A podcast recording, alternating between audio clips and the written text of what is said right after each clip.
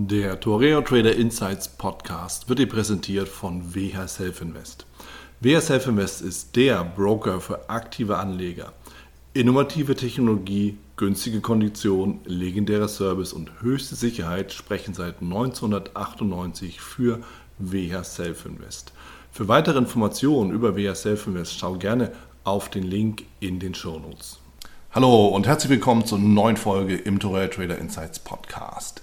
Ich bin Wieland Alt und ich habe mir für diese Folge den Sergio von Fakin eingeladen. Mit Sergio habe ich darüber gesprochen, was es Neues in der Kryptowelt gibt. Offen gesagt, so neu ist es nicht, für die meisten von uns aber schon. Wir haben uns über Landing, Staking unterhalten. Wir haben uns darüber unterhalten, wie du Krypto-Kreditkarten für dich nutzen kannst. Und ich habe Sergio gefragt, nach welchen Kriterien er neue Investments für sich aussucht, wenn es darum geht, neue Coins, neue Tokens, neue Projekte auf den Prüfstand zu stellen. Bevor wir starten, achte auf die Shownotes, da sind die Risikohinweise, lies die bitte nochmal genau durch und wenn du schon mal da bist, dann sichere dir doch gleich dein Gratis-Exemplar des Traders. So, und jetzt wünsche ich dir viel Spaß.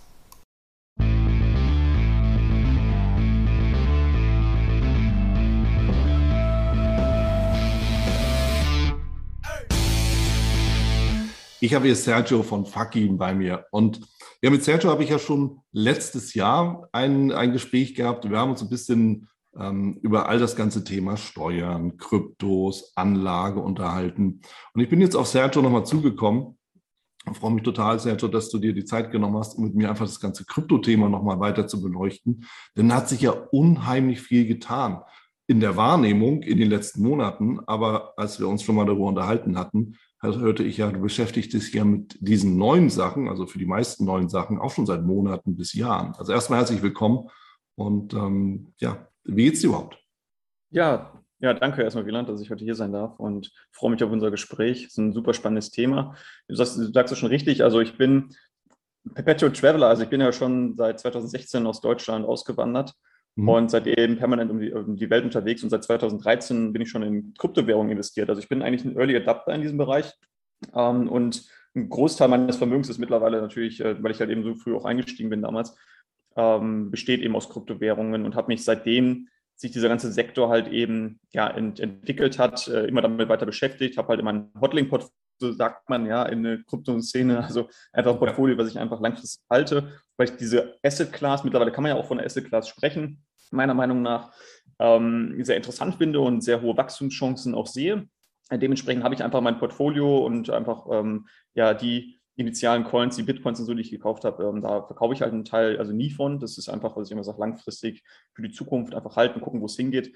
Ähm, habe natürlich auch ein Trading-Portfolio, also ich bin auch so ein bisschen mittlerweile sehr stark auch ähm, Trader, ähm, also was ja auch ganz gut zu deiner Zielgruppe hier passt und mhm. schaue, wie ich eben auch an Kursen ähm, partizipieren kann. Aber vieles mache ich mittlerweile, um großer Einkommensstrom ist mittlerweile einfach auch passiv komplett über äh, Decentralized Finance und auch Centralized Finance ähm, im Bereich, also im Blockchain-Sektor halt, ähm, oder Kryptowährungssektor. Und ähm, ist super spannend. Also ich äh, kann da jedem nur raten, sich einfach damit mal zu beschäftigen generell. Und da können wir jetzt vielleicht noch ein bisschen drauf ähm, eingehen, auf dieses ganze Thema, wie das funktioniert, was ja. es da eigentlich für Möglichkeiten so gibt. Ja, weil das ist nämlich genau das Spannende. Ähm, wir hatten das ja ganz kurz schon im Vorgespräch mal so, so angerissen, gerade wenn es um diesen ganzen Anlagebereich geht. Ja, du hast ja gesagt, auch Portfolio und so.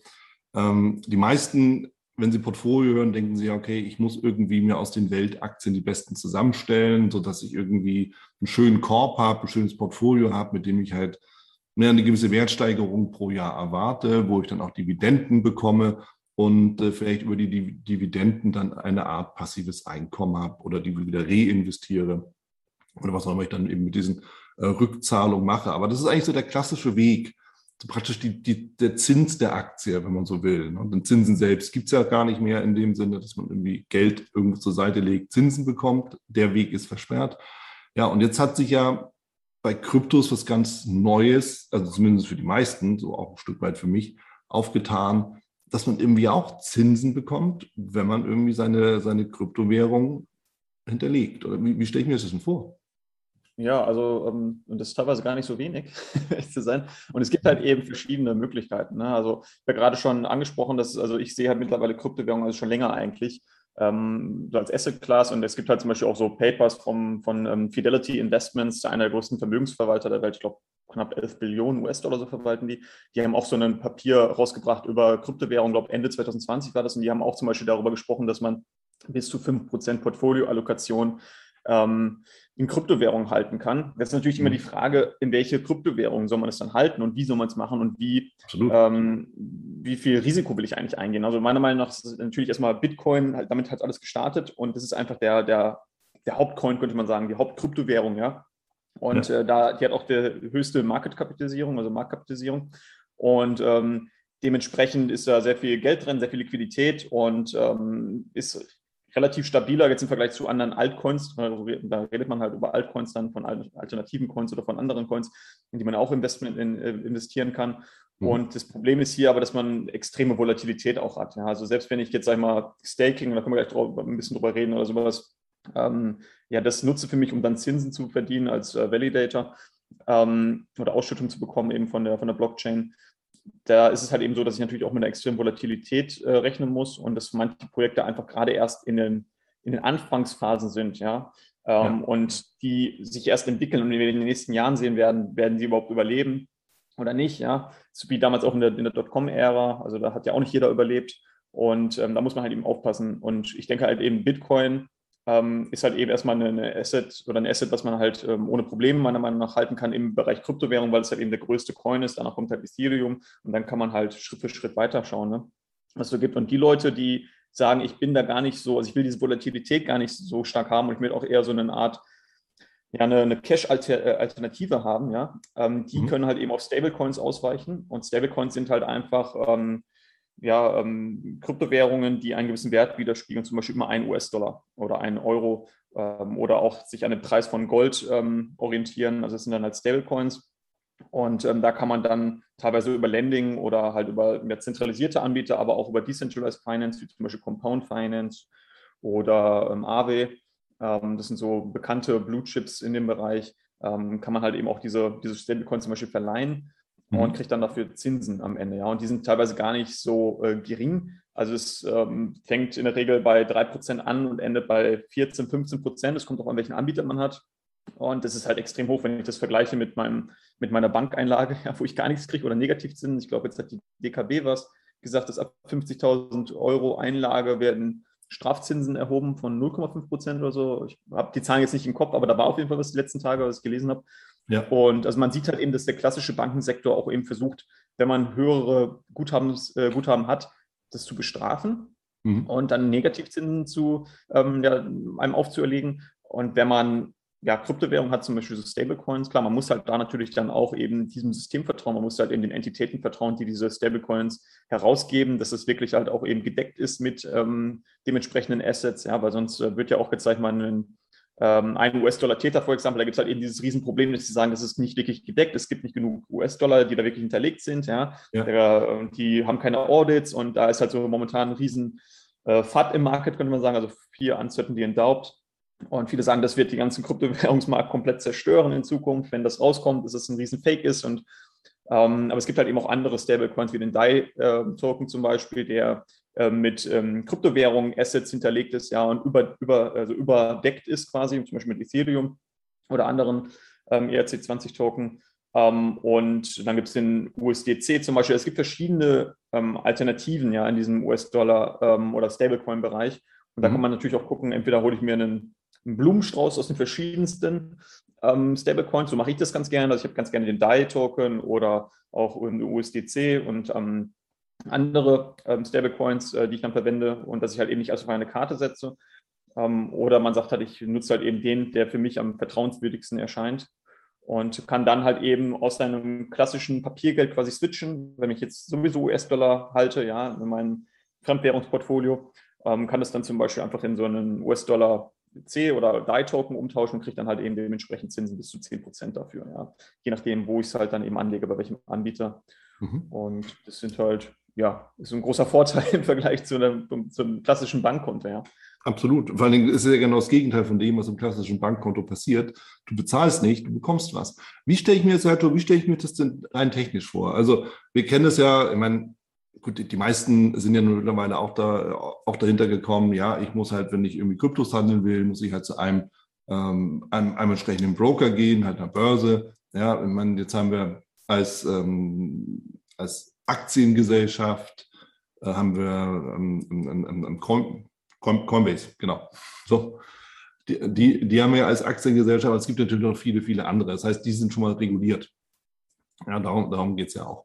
Und genießen dann dementsprechend halt auch so ein gewisses Vertrauen, um, um das mal so zu sagen. Aber stelle ich mir das so vor, so ich mache da halt meinen Account auf, kapitalisiere das halt, ne, also pack dann eben Fiat-Geld drauf ähm, und kaufe dann davon meinetwegen den USDC und äh, habe dann sozusagen Fiat-Geld in Stablecoin umgewandelt. Und ja, und dann kriege ich Zinsen oder, oder wann kriege ich denn Zinsen dafür? Ja, also du sagst schon richtig, man muss natürlich erstmal sich, also jetzt ähm, ist ganz interessant, dass wir jetzt gerade darüber reden, weil ich glaube, ähm, gestern habe ich noch eine ähm, Meldung gelesen, dass die BaFin endlich Coinbase auch ähm, die Lizenz gegeben hat, auch offiziell in Deutschland da Kryptowährungen, ähm, Produkte anzubieten in diesem Bereich. Und also Coinbase ist natürlich einer der großen Exchanges, ähm, auch Kraken, zum Beispiel Kraken.com ist einer mhm. der größten. Also es gibt so ein paar große Exchanges und äh, oder auch Bitpanda, Bitstamp und was weiß ich, wie sie alle heißen, oder Binance. Binance ist die größte Kryptowährungsbörse ähm, der Welt, wo man viele Coins handeln kann, wo man auch Fiat-Geld ähm, einzahlen kann. Und also ja, der erste Weg ist natürlich erstmal, sich dementsprechend einen Account zu machen. In Zukunft wird es ja wahrscheinlich darauf hinauslaufen, dass auch mehr Banken da mitspielen werden. Ich hatte jetzt auch gestern noch einen ähm, Artikel gelesen, dass 650 US-Banken ähm, über einen Anbieter quasi jetzt in Zukunft halt auch eben ihren Kunden anbieten, direkt in Kryptowährungen investieren zu können. Also sehr wahrscheinlich werden halt auch eben die Banken das für sich entdecken, Schritt für Schritt, weil die natürlich einen riesen Revenue-Stream aktuell verlieren, weil die halt eben sehen, die ganzen Funds, die die Leute in ihren Bankkonten haben, ähm, die transferieren die zum Beispiel zu diesen großen Exchanges, ja, zu Coinbase oder zu Kraken oder was weiß ich. Und mhm. Dann tauschen die das dann um in, in, Bitcoin oder Ethereum oder in Stablecoin, ja. Ähm, dieses Geld kaufen dann damit halt eben diese Coins. Und die, die Bank ähm, verdient daran ja nichts mehr am Ende, weil eben Coinbase ist ja nicht mehr die Bank, ja. Und das Problem ist jetzt eben, die wollen natürlich da auch, ähm, die haben halt versucht, das in der Vergangenheit oft zu, zu äh, bekämpfen, indem sie sagen, ja, du darfst kein Geld überweisen zu den Exchanges oder was weiß ich, haben das versucht zu reglementieren. Mhm. Ich meine, die Leute sind kreativ, die finden andere Wege. Dann hast du ja irgendwelche andere Möglichkeit, transferierst es erst zu einem anderen Bankkonto von dir, von einer kryptofreundlichen Bank, wie zum Beispiel Fidor Bank oder sowas, die damit kein Problem hat, und transferierst von dort dann aus äh, auf, das, auf die Exchange. Also die Lösung gibt es ja und die Leute sind kreativ und das heißt, die Bank kann das am Ende nicht wirklich aufhalten. Das heißt, was ist der nächste logische Schritt da in diesem Bereich? Die Banken werden halt auch eben dementsprechend mit einsteigen, jetzt Schritt für Schritt und werden diese Dienstleistungen auch ähm, selber anbieten in Zukunft. Ähm, habe jetzt auch gesehen, dass die Spezialfonds in Deutschland auch bis zu 20 Prozent in Kryptowährungen investieren dürfen. Also es, dieser Markt, der öffnet sich jetzt auch für die, für die Institutionellen und äh, wird immer größer und dadurch wird halt auch dann die Volatilität in Zukunft runtergehen, weil die Marktkapitalisierung hochgeht. Das ist meine Meinung. Also langfristig sehe ich hier einen großen Bullenmarkt ähm, auf uns zukommen und dass man da viel Geld machen kann mit Stablecoins kann man natürlich relativ wenig Geld machen, weil es halt immer stabil einen Wert hat, ja, zum Beispiel einen US-Dollar. Und mhm. der Weg, den du gerade besprochen hast, ist genau der richtige. Also ähm, du, du zahlst von einem, von einem Bankkonto ähm, auf eine Exchange ein und tauschst dann einfach dieses Geld, welches diese Euros, die du eingezahlt hast, dann zum Beispiel um, oder US-Dollar, was weiß ich, ähm, tauscht dann um zum Beispiel in Stablecoin. Und dann musst du gucken, hat diese Exchange, zum Beispiel, ich glaube, Kraken hat auch im neuesten angekündigt, dass sie 4% in USDC schon anbieten jetzt. Ähm, und USDC ähm, hat auch eine Partnerschaft mit äh, Visa, soweit ich weiß, mit dem Visa-Netzwerk. Und also da gibt es mittlerweile super krasse Lösungen. Es gibt diese einen Anbieter Crypto.com, so heißt der. Mhm. Und die haben mittlerweile die Möglichkeit geschaffen, dass du auf einem Bankkonto US-Dollar einzahlen kannst. Also wenn du dann ein Konto hast, du kriegst dann eine Bankverbindung, zahlst da US-Dollar ein und die zahl, äh, tauschen das eins zu eins um in USDC. Also das heißt, du hast da gar keine Gebühren mehr, äh, was ja. super praktisch ist. Und jetzt, sobald du halt eben diesen Stablecoin hast, ja, oder diesen, diese Kryptowährung, Bitcoin zum Beispiel. Aber lass uns erstmal vielleicht, um einfach zu machen, erstmal vielleicht, bevor wir auf Staking und so ein Zeug dann umgehen, ähm, übergehen, ähm, vielleicht bei den Stablecoins bleiben, weil das auch für viele greifbar ist ähm, oder ja. einfacher zu verstehen ist, ähm, weil er immer einen stabilen Wert hat von einem US-Dollar. Die nutzt man dann zum Beispiel und transferiert die dann ähm, zu, dem, zu einem Anbieter, der zum Beispiel einem ja, ähm, das anbietet, da eine Verzinsung zu bekommen. Da gibt es zentralisierte Anbieter, es gibt aber auch eben dezentralisierte Anbieter, sowas, was ich schon gesagt habe, wie Compound Finance, äh, Protokolle wie Compound Finance oder ähm, Aave-Protokoll. Die wurden 2017 ungefähr gegründet und seitdem nutze ich die auch. Ähm, Aave hieß damals noch ETH Lend, hatte noch den Lend-Token und ähm, für mich war das ein super spannendes Thema, weil das halt einfach so ein Money-Market ist, ja, wo du Geld einzahlen kannst und du vertraust nur noch einen Smart Contract, einen Code quasi und äh, ja, zahlst dein Geld ein und kriegst automatisch Zinsen. Jede, jede, jeder Block, der neu gemeint wird, kriegst du Zinsen, ja. Also alle paar, paar Sekunden teilweise. Und ähm, kannst auch jederzeit das Geld wieder rausziehen. Und dann gibt es halt eben auch zentralisierte Anbieter, ähm, die, denen du, wo du das Geld dann einzahlst, zum Beispiel diese Stablecoins, und die zahlen dir dann einfach eine Verzinsung, sagen wir 8%. Zum Beispiel, da gibt es Nexo oder BlockFi, was gibt es mhm. denn noch so, äh, Celsius, also da gibt es ganz viele verschiedene Anbieter. Ich meine, da, je nachdem, wann du jetzt auch diese Folge hier hörst, ich meine, wollen die ein bisschen zeitlos machen, da musst du selbst ein bisschen recherchieren, äh, Zuhörer, und schauen, welche Anbieter sind da seriös. Ähm, vertraue da jetzt auch nicht auf, auf, meine Aussage oder so, sondern mach einfach dein eigenes Research in dem Bereich und ähm, schau einfach, welche Anbieter es gibt in diesem Bereich, im Lending-Bereich. Und ähm, da zahlst du dann einfach deine US-Dollar-Täter ähm, dann oder US-Dollar-C oder wie sie alle heißen, kannst du dann halt einzahlen, diese Stablecoins, und die zahlen dir dann eine Verzinsung. Und die generieren ähm, diese Verzinsung in der Regel, indem die anderen Leute Kredite geben. Also das heißt zum Beispiel, also so typisches ähm, ja, Kreditvergabesystem, das heißt, äh, du zahlst ähm, da deine US-Dollar C ein, die sagen dir, ich zahle dir 8% Zinsen und diese US-Dollar C verleihen sie an eine, an eine, Drittperson, ja, die da auch Kunde ist bei denen, zum Beispiel für 15 Prozent pro Jahr, ja, und äh, der Anbieter verdient halt eben an dieser Spanne, die dazwischen liegt, und du kriegst deine 8 Prozent und derjenige, der den Kredit nimmt, muss halt eben eine Sicherheit hinterlegen. Und das ist halt eben das Spannende an diesem ganzen System, dass du halt in der Regel sind ähm, diese Anbieter, ähm, weil momentan ist es ja so, dass man mit, diesem, mit der Blockchain-Technologie, wie kann man Vertrauen aufbauen? So ein Credit-Score gibt es aktuell noch nicht. Also das heißt sozusagen, also es gibt schon Protokolle, die das auch äh, machen wollen in Zukunft, die dann sagen schon, okay, du kannst deine Wallets dort hinterlegen, deine Adressen und dann wird halt quasi dir einen äh, Credit-Score gegeben, in dem man halt sieht, wie viel ähm, Coins du generell hast in, in, deinen ganzen Adressen und so, wie wohlhabend bist du im Kryptobereich. Und mhm. dann kannst du halt irgendwie dann dementsprechend dann, ohne dass du eine Sicherheit hinterlegen musst, dann einen Kredit nehmen. Ähm, das ist so die Zukunft. Äh, ob das kommt, keine Ahnung, wann das kommt. Aber aktuell ist es halt eben so, wenn du einen Kredit haben willst und dir Geld rausleihen willst, ähm, das kann ganz banal sein. Jetzt fragen halt Leute, ja, warum will ich eigentlich zum Beispiel meine Bitcoin beleihen? Also das heißt, ich habe zum Beispiel, sag mal, 10 Bitcoin, ja, und diese 10 Bitcoin ähm, will ich nicht verkaufen, weil ich halt einfach zum Beispiel, wie ich jetzt sage, ich will die einfach buy and hold, ich will einfach langfristig halten, ich möchte die nicht verkaufen. Ähm, und jetzt will ich mir aber vielleicht ein Haus kaufen oder ich will ein anderes Investment tätigen, will mir vielleicht Dividendenaktien kaufen, ja, will noch zusätzlich, ähm, keine Ahnung was machen, ja. Mhm. Und jetzt brauche ich Liquidität dafür oder will Edelmetalle kaufen, keine Ahnung was. Und ähm, was mache ich jetzt, wenn ich meine, meine ähm, Kryptowährung nicht verkaufen will, weil sie dann vielleicht auch zu dem Zeitpunkt ähm, vielleicht eine Besteuerung dann anfällt, wenn ich es verkaufen würde, weil ich den Kursgewinn besteuern muss. Ähm, also die einzige Möglichkeit, die ich eigentlich habe, dann ist zu schauen, kann ich das beleihen. Ja? Das heißt, ich hinterlege da meine 10 Bitcoin und kann dann in der Regel bis zu 50 Prozent, sage ich mal, jetzt als Kredit, also im Gegenwert von 5 Bitcoin dann zum Beispiel einen Kredit rausziehen für eine Verzinsung. Mhm. Ja? Mhm. Und so funktioniert das halt. Ich zahle dann halt eben diese Verzinsung und ich kriege meine Bitcoin nur dann wieder zurück, wenn ich meinen meinen Kredit zurückgezahlt habe plus die Zinsen. Ansonsten werden meine, meine Bitcoins geblockt von dem Anbieter und werden einfach verwahrt in der Zeit von dem und ich kriege die nicht zurück. Und ähm, das heißt, wenn ich es nicht zurückzahle oder der Wert der Bitcoin zum Beispiel rapide sinkt und das nicht mehr als Deckung ausreicht, dann liquidiert der Anbieter das auch automatisch um einen Kredit. Also hat man so einen Margin Call, wie man es ja auch beim Trading kennt, beim Forex mhm. Trading mhm. oder so, wenn man Leverage Trading macht, ähm, wird es halt eben dann liquidiert, um den Kredit zu zahlen. Mhm. Also das heißt, man hat natürlich ein gewisses Risiko, man muss da schon wissen, was man macht. Ja, also man sollte da jetzt eben nicht äh, voll das gesamte ähm, Risiko ausreizen und die gesamte Kreditsumme sich rausleihen, sondern ja, kommt halt immer darauf an, wie hoch ist das Vermögen. Und wenn man 10% als Kredit sich rausleiht, dann hat man halt eben eine hohe Spanne. Ja? Und wenn man ja. auch noch ähm, dementsprechend vielleicht noch weitere flüssige Mittel hat in Kryptowährungen, um noch notfalls nachzuschießen, um das Collateral noch weiter zu, zu decken, also dass man noch nachzahlen, reinzahlen kann, dass man eben kein Margin Call hat, dann ist es eine, kann das eine ganz gute Strategie sein, um, also ich habe viele Freunde, die sind halt eben auch reich geworden über die Kryptowährungen, die haben dann gesagt, ich kaufe mir jetzt hier in Thailand eine kleine Villa und will aber meine Bitcoin nicht verkaufen, weil ich halt einfach daran glaube, ja, und weil ich mhm. einfach denke, das ist noch nicht zu Ende, der ganze äh, Markt, das wird noch weiter wachsen und so weiter und so fort. Und dieser Trend, der wird noch viel größer werden. So, das mache ich. Ich will aber auch hier ein Haus haben. Das heißt, ich beleihe einfach einen Teil meines Portfolios und hole mir einen Kredit raus, zahle dafür dann meine Zinsen, aber baue mir ein Haus und zahle das vielleicht Schritt für Schritt zurück. Ja.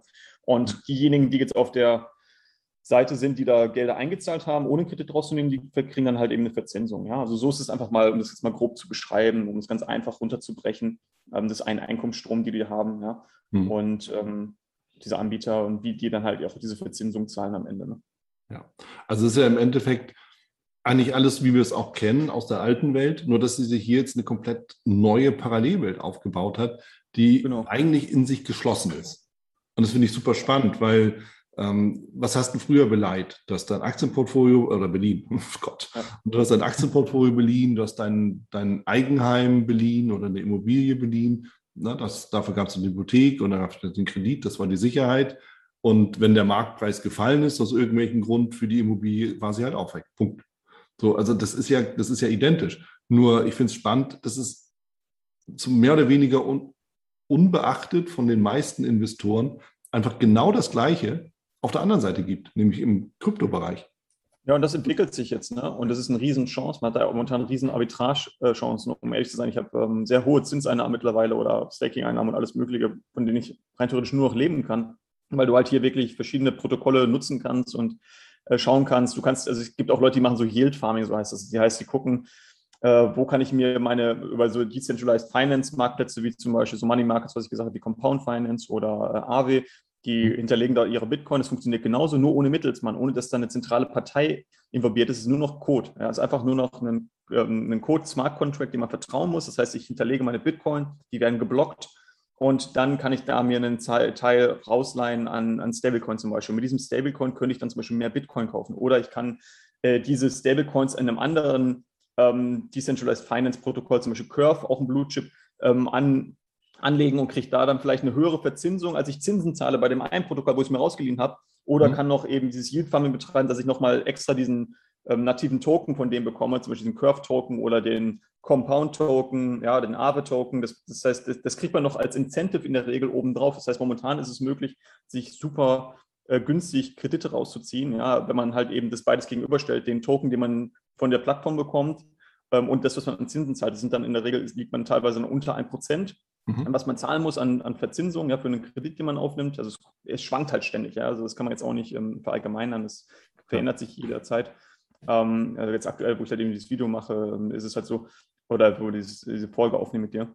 Und ähm, das heißt, man kann da halt eben auch versuchen, diese Token zu, zu farmen quasi von den, von den Protokollen, ja, dass man eben diese Governance-Token hat von denen ähm, und ähm, da vielleicht auch eine Wertsteigerung in Zukunft hofft, ja, oder die einfach nur hält, ja, oder man kann es auch verkaufen, wieder gegen US-Dollar, ähm, also gegen USDC oder gegen Stablecoin zum Beispiel, um dann davon die Zinsen zu bezahlen. Also da gibt es so viele Möglichkeiten.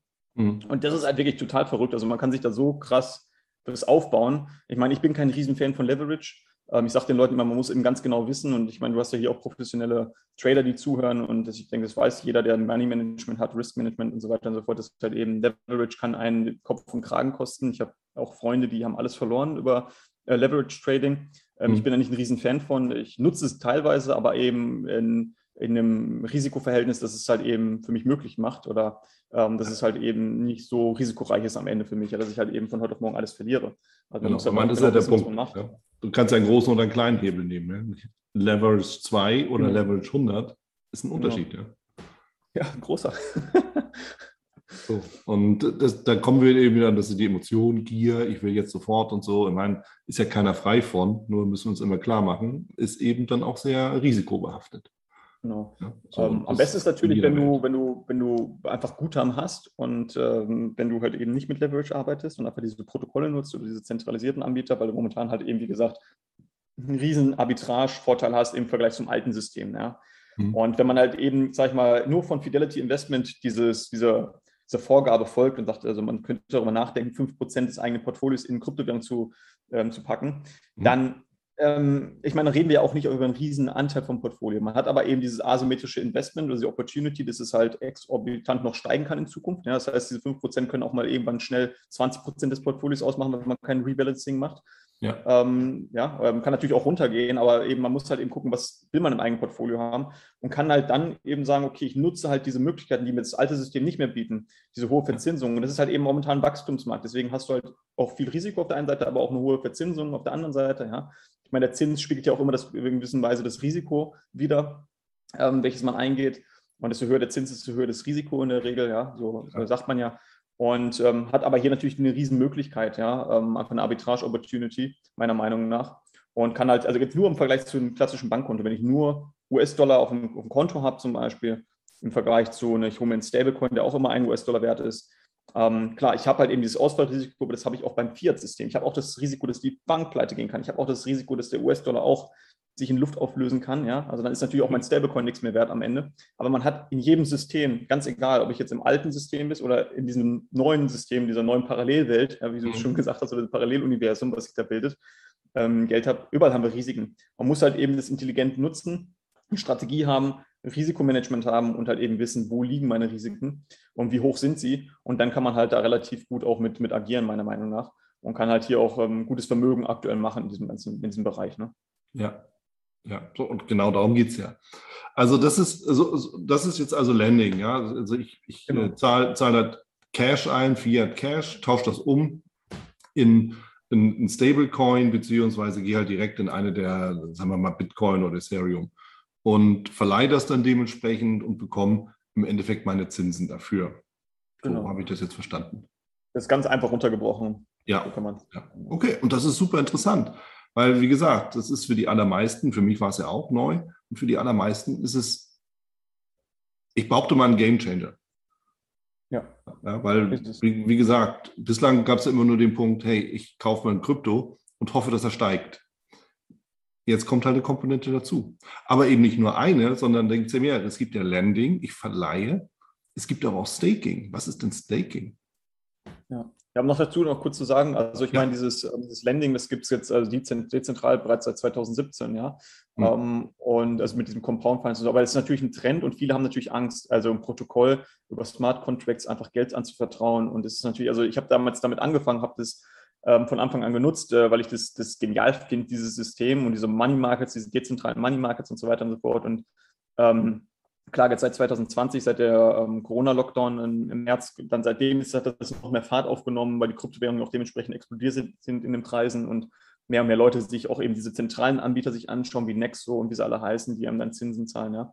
Aber es gibt es halt schon ein bisschen länger, aber ähm, wie gesagt, ich sehe da halt eine super, super große Opportunity in dem Bereich. Und eine andere Möglichkeit ist halt, was du sagst, ist äh, Staking zum Beispiel, dass du, es gibt halt eben Proof of Work und das macht halt der Bitcoin halt, ähm, Proof of Work ist halt ein ähm, Konsensalgorithmus und dann gibt es halt eben auch Proof of Stake, ja. Und ähm, für Proof of Stake ähm, müssen wir jetzt hier nicht, äh, vielleicht nicht ähm, zu weit ausführen, weil es halt sonst auch zu kompliziert wird. Oder also ich meine, wenn du das als Zuhörer nicht weißt, was das ist, dann einfach mal bei Google eingeben, da gibt es sehr gute Erklärvideos. Ähm, aber ähm, um es einfach auszudrücken, ist halt eben, ich habe halt ähm, ja einen Anteil von einer, von einem Coin, ja, von einem Altcoin, sage ich mal. Mhm. Ähm, Ethereum macht das jetzt momentan zum Beispiel oder auch Polkadot, ja, können wir nehmen, wenn man jetzt von den größeren redet, lass uns einfach mal bei Polkadot bleiben, eine Ethereum-Alternative in Zukunft oder die sich aktuell entwickelt. Und ähm, das heißt, wenn ich diesen Coin besitze, kann ich den staken, das heißt, ich kann den locken auf der, auf der, auf der Polkadot-Blockchain und dieses Geld, was ich halt da locke, meine eigenen Coins, äh, die werden halt quasi genutzt, um halt eben Konsens zu finden, um einen neuen Block zu, zu schürfen ja, am Ende. Und ähm, also das heißt, äh, die Leute, die, die Kapital haben, die mit einem mit Skin in the Game quasi ähm, können quasi ihr Geld äh, staken auf der Blockchain, also als Validator ähm, fungieren und kriegen dafür dann einfach einen, einen Return am Ende, dafür, dass sie halt eben dieses Netzwerk absichern über ihren Stake und ähm, ja eben dafür sorgen, dass halt eben der Konsens gefunden wird und neue ja, Blöcke geschaffen werden, die Blockchain weiter wachsen kann. Ja. Ist halt eben sehr, sehr schneller ähm, Algorithmus, also wesentlich besser als jetzt eben der Proof of Work. Proof of Work ist relativ langsam, hat halt eben alles beides Vor- und Nachteile. Ja. Also Bitcoin ist halt eben auch fast un unangreifbar, könnte man so sagen. Ja, also es hat sich ja auch die letzten Jahre gezeigt. Ähm, dieses äh, Proof of Stake ist halt einfach nur eine Alternative. Und ähm, man kriegt halt da eben, also bei, beim, beim Proof of Work kriegen halt die Miner, die halt neue, neue äh, Blöcke erschaffen oder schürfen, die kriegen halt eben als Incentive, wenn, wenn sie einen neuen Block gefunden haben, weil sie eine Rechenaufgabe gelöst haben, ähm, kriegen sie halt Incentive dann halt eben dementsprechend Bitcoin ausgeschüttet, ja, in dem Fall. Mhm. Plus die Transaktionsgebühren, die halt dann in dem Block sind. Und beim Stake ist es halt so, dass halt, ähm, ja, da ähm, jemand, ein Validator, ähm, durch Zufall ausgewählt wird, ähm, jemand, der halt eben dann einen Stake hat, also seine ähm, Coins gelockt hat und der darf dann halt den neuen Block finden in dem Fall und dadurch ist es halt eben wesentlich schneller und kriegt dann halt da dann am Ende dann ein Incentive für ne? und kriegt halt den, den nativen Coin dann ausgeschüttet. Und ähm, sage ich mal, wie stellt man jetzt sicher, dass das auch alles, äh, dass jetzt jemand da nicht betrügerisch vorgeht und, sage ich mal, einen falschen Block oder falsche Transaktionen ähm, ja letztendlich in die Blockchain ein, ähm, ein ähm, manipuliert. Ähm, da kann man halt ähm, das heißt, es gibt sogenanntes Slashing, das heißt, wenn herausgefunden wird von, den, von allen Nodes oder von, diesem, von dieser Blockchain, dass halt da ähm, ein Validator einen falschen Block geschaffen hat oder falsche Transaktionen, dann werden einfach ein Teil seiner Coins ähm, geslashed, also ähm, vernichtet, könnte man sagen. Ja? Also 20 Prozent deines Vermögens wird einfach dann, löst sich in Luft auf, das kriegst du nicht mehr wieder. Das heißt, du hast quasi wie so eine Strafe quasi, die dann mhm. halt eben dafür dann auch sorgt, dass halt eben das, ähm, ja, wenn die Strafe eben höher ist als das, was du als Return am Ende bekommst, lohnt sich es nicht, nee. ähm, da irgendwie ähm, Fake zu machen, ja, weil du hast halt eben dein Skin in the Game, du hast dein Geld da drin und du willst eben, dass das Projekt ja auch wächst, weil du halt investiert bist selber, ja, ja. und ähm, willst ja eigentlich gar nicht, dass, das, äh, dass du da betrügerisch vorgehst und solange du halt eben, ähm, solange deine, deine Strafe viel höher wäre, wenn du betrügst, als deine Zinsen, die du da kriegst oder deine, deine ähm, Vergütung, die du bekommst, hast du halt eben kein Incentive, da wirklich betrügerisch vorzugehen. Und das mhm. ist halt eben der Proof-of-Stake-Algorithmus, ähm, den auch viele Blockchains äh, mittlerweile nutzen. Auch Ethereum wechselt aktuell eben mit Ethereum 2.0 auf dieses Proof-of-Stake-System über, ähm, weil halt einfach Ethereum aktuell an seine Grenzen gerät, ja, weil einfach dieser DeFi-Sektor riesig groß geworden ist auf der Ethereum. Also Ethereum könnte man sagen, ist so die Mutter der, der Decentralized Finance, ähm, ähm, ja, könnte man so sagen. Und weil da halt sehr, sehr viele Protokolle da sind, ja, auch Blue Chips auf diesem wie Compound Finance Aave und so weiter und so fort, die halt alle darauf entwickelt sind und durch diese ganzen Transaktionen, die dadurch halt von den Leuten halt hervor, äh, hervorgerufen werden, mhm. ähm, ja, kommt halt eben dieses Netzwerk ins Stocken und können das mit diesem Proof of Work einfach nicht mehr wirklich ähm, günstig aufrechterhalten. Deswegen wechseln die jetzt Schritt für Schritt eben auf Ethereum 2.0, auf dieses Proof of Stake, ja, weil das halt einfach viel mehr skaliert werden kann. Und das heißt, man kriegt halt da dann einfach, wenn ich halt in ein Projekt investiert bin, ob es jetzt Ethereum ist oder ob es Polkadot ist oder Kusama oder keine Ahnung, wie die alle heißen, die, es gibt ja so viele Möglichkeiten, wo man Staking betreiben kann. Ähm, und ich glaube an dieses Projekt, ich habe dann investiert, dann kann ich halt eben, wie gesagt, meine Coins staken und kriege dafür eine Vergütung. Und die ist teilweise auch nicht unerheblich. Also jetzt im Bereich Polkadot, ich glaube, da kriege ich aktuell 11 Prozent ähm, dafür, dass ich das 30 Tage lang locken muss. Also ich muss 30 Tage lang, muss ich meine Polkadot ähm, fest einbringen. Ich kriege die nach 30, also 30 Tage nicht zurück. Wenn ich sie vorher mir rausholen würde, ähm, muss ich alle Zinsen, die ich bekommen habe oder diese Vergütung, die ich bekommen habe, zurückzahlen, ja, quasi als mhm. Strafe. Mhm. Und so stellt halt eben auch das System sicher, dass jemand, ähm, der seine Coins lockt, eine gewisse Zeit lang, weil es kann ja sein, dass eben eine betrügerische Maßnahme oder jemand hat jetzt einen Betrug begangen, hat einen falschen Block oder eine falsche Transaktion im Block einge, äh, eingebaut und es wird vielleicht nicht sofort ersichtlich. Es wird vielleicht erst nach zwei Wochen ersichtlich. Ja? ja? Und dann, man muss ja eben eine Möglichkeit haben, dass man die Leute immer noch bestrafen kann. Das heißt, die, häufig ist bei diesem Staking, dass man eine gewisse Zeit lang das einfach locken muss, diesen Stake. Ob es jetzt 30 Tage sind, ob es 90 Tage sind oder ein Jahr, es kommt immer darauf an. Ähm, und die Zinssätze verändern sich dann auch oder variieren. Ja? Mhm. Bei 30 Tagen sind es, glaube ich, 11 Prozent bei Polkadot aktuell. Also, also das ist ähm, schon relativ hoch. Ja? ja genau, weil damit, damit, muss ich direkt einhaken. 11 Prozent in 30 Tagen, also rund gesagt pro Monat. Mm -mm. Nee. Nein, nein, nein, also 11 Prozent pro Jahr. Okay. Aber ich muss, ähm, also pro Anno, pro Anno. Mhm. Aber ich muss das für 30 Tage, muss ich meine Polkadot ähm, locken. Also die kann, mhm. da kann ich nicht drauf zugreifen für 30 Tage lang. Ja. Das war das. Okay. Die, die werden für 30 Tage geblockt und kriegst aber pro Jahr dann 11 Prozent. Ja. Es gibt auch andere Projekte, die haben äh, wesentlich höhere Verzinsung. Du musst halt aber auch immer gucken, wenn ich zum Beispiel jetzt den, den Cake-Token von PancakeSwap mir anschaue, ich glaube, die haben aktuell, kannst du da fast 100 Prozent pro Jahr kriegst du da, wenn du die stakes oder wenn du die in so, Pool, äh, in so einen Pool einbringst. Die Sache ist natürlich, man muss immer gucken, äh, desto mehr, also ich bin ja nicht der Einzige, der das, das ausgeschüttet bekommt, ja. Das heißt, es ja. ist auch eine hohe Inflation am Ende, da muss man halt schauen, wie sind die Tokenomics von diesem, von diesem Token, ähm, lohnt sich das da zu investieren? Siehst du, dass das da eine Zukunft hat, dieses, äh, dieses System und so weiter und so fort? Also es gibt da hier und da, es gibt ja die und die äh, Verzinsungen. Es gibt da wirklich Verzinsungen, die teilweise über 100 Prozent sind. Ja, gerade wenn ich Liquidity Provider bin, wenn ich, wenn ich so ein Pärchen zur Verfügung stelle. Mhm. Ähm, und da Liquidity Mining betreibe zum Beispiel, also das habe ich Euro, äh, Bitcoin zu Ethereum Pärchen zum Beispiel, aber da gibt es dann andere Risiken wie ähm, Impermanent Loss, so heißt das. Ja, das heißt also man hat eine höhere, höhere Rendite am Ende, aber hat auch viel höheres Risiko. Also man muss halt genau wissen, was man macht. Und dieses, dieses Thema ist wirklich so ähm, unglaublich interessant, weil es einfach so viele Möglichkeiten gibt, Geld zu verdienen. Wie gesagt, die einfachste Möglichkeit, das haben wir am Anfang besprochen, einfach einen Stablecoin ja. zu einem fixen Zinssatz anzulegen und dann kriege ich dann Verzinsung und ich weiß, dass sich halt mein Vermögen sich nicht wirklich verändert, weil es nicht volatil ist, ja. Ähm, oder ich nutze halt eben Bitcoin oder andere Staking-Alternativen oder sowas.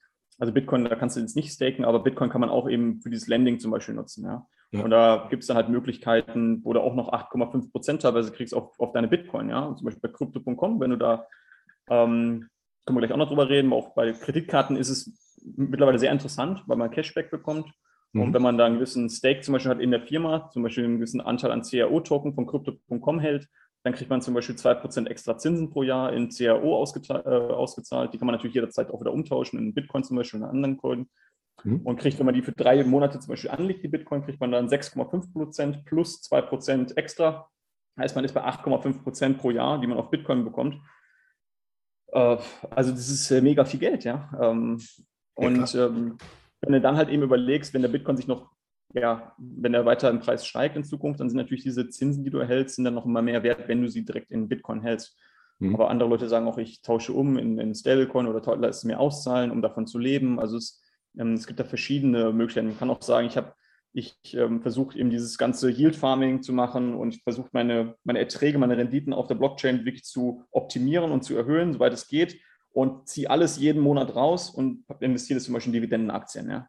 Mhm. Also das geht natürlich auch. Also da hast du ja verschiedene Möglichkeiten. Du musst ja nicht alles immer in diesem Kryptowährungssystem belassen, sondern man kann ja auch eben diese Renditen nutzen, um sie dann in andere Asset-Klassen zu investieren zum Beispiel. Ja, also die Parallelwelt dann auch mal wieder verlassen, was sicherlich genau. auch sinnvoll ist, einfach, einfach alle Assets zu spielen. Aber ich finde es eben wirklich bemerkenswert, was alles mittlerweile auch, auch geht und funktioniert. Und ich will einen Punkt nochmal dazu ergänzen. Weil das ja auch gesagt, gerade zum Thema Bitcoin, das ist ja wirklich ein Asset geworden und es ist tatsächlich ein Asset. Ja? Also die, eine der letzten Meldungen, die halt so rauskam, war, El Salvador führt den Bitcoin als Währung ein. Ja? Damit ist Bitcoin eben eine echte Währung, also wirklich eine Währung, Währung, so wie, wie Euro, Dollar oder alles andere halt auch. Und das gibt dem Ganzen nochmal eine andere Qualität. Ja. ja also von, von daher diese Parallelwelt, die früher naja, also vor, vor ein paar Jahren, eigentlich nur einigen Eingeweihten oder hm, Verrückten vorbehalten war, ist eine Welt, in der wir mittlerweile alle leben. Und das finde ich einfach spannend und auch, auch wichtig, sich damit zu beschäftigen, ja, welche Möglichkeiten bietet mir diese Welt im Endeffekt überhaupt an? Ja. Nee, also das, was du gerade gesagt hast mit El Salvador, also viele realisieren das auch noch gar nicht, dass es jetzt halt eben offizielles Zahlungsmittel ist in El Salvador. Und das ist, äh, viele haben halt immer auch in der Vergangenheit gesagt, ja, Bitcoin ist halt eben durch den Proof of Work-Algorithmus und so ist nicht möglich, das als Währung zu verwenden, ähm, weil halt eben die Transaktionsgebühren zu hoch sind und so weiter und so fort. Aber durch dieses Lightning Network ist es halt eben möglich, dieses Strike-App, diese da halt, äh, die das halt nutzt, dieses Lightning Network, kannst du halt eben kostenlos Geld hin und her schicken. Mhm. Ähm, wenn du das nicht verstehst als Zuhörer, was das genau ist, wie das funktioniert, einfach mal Lightning Network bei YouTube oder so eingeben, dann wirst du da auch Erklärungen finden. Ähm, super spannendes Thema und dadurch kann halt eben auch Bitcoin skaliert werden.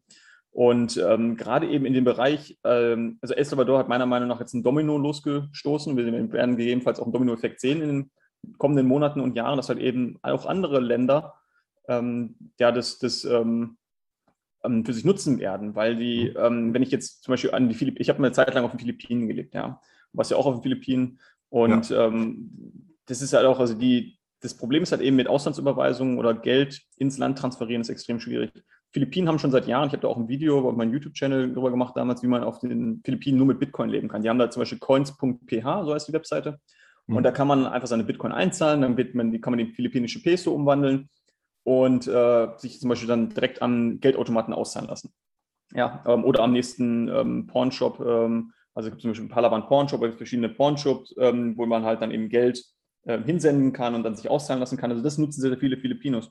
Und ähm, El Salvador, die haben natürlich genau das gleiche Problem. Es gibt viele Leute, die ähm, arbeiten im Ausland, so wie Filipinos ja auch. Ist ja so ein mhm. Volk, die überall auf der Welt eigentlich arbeiten.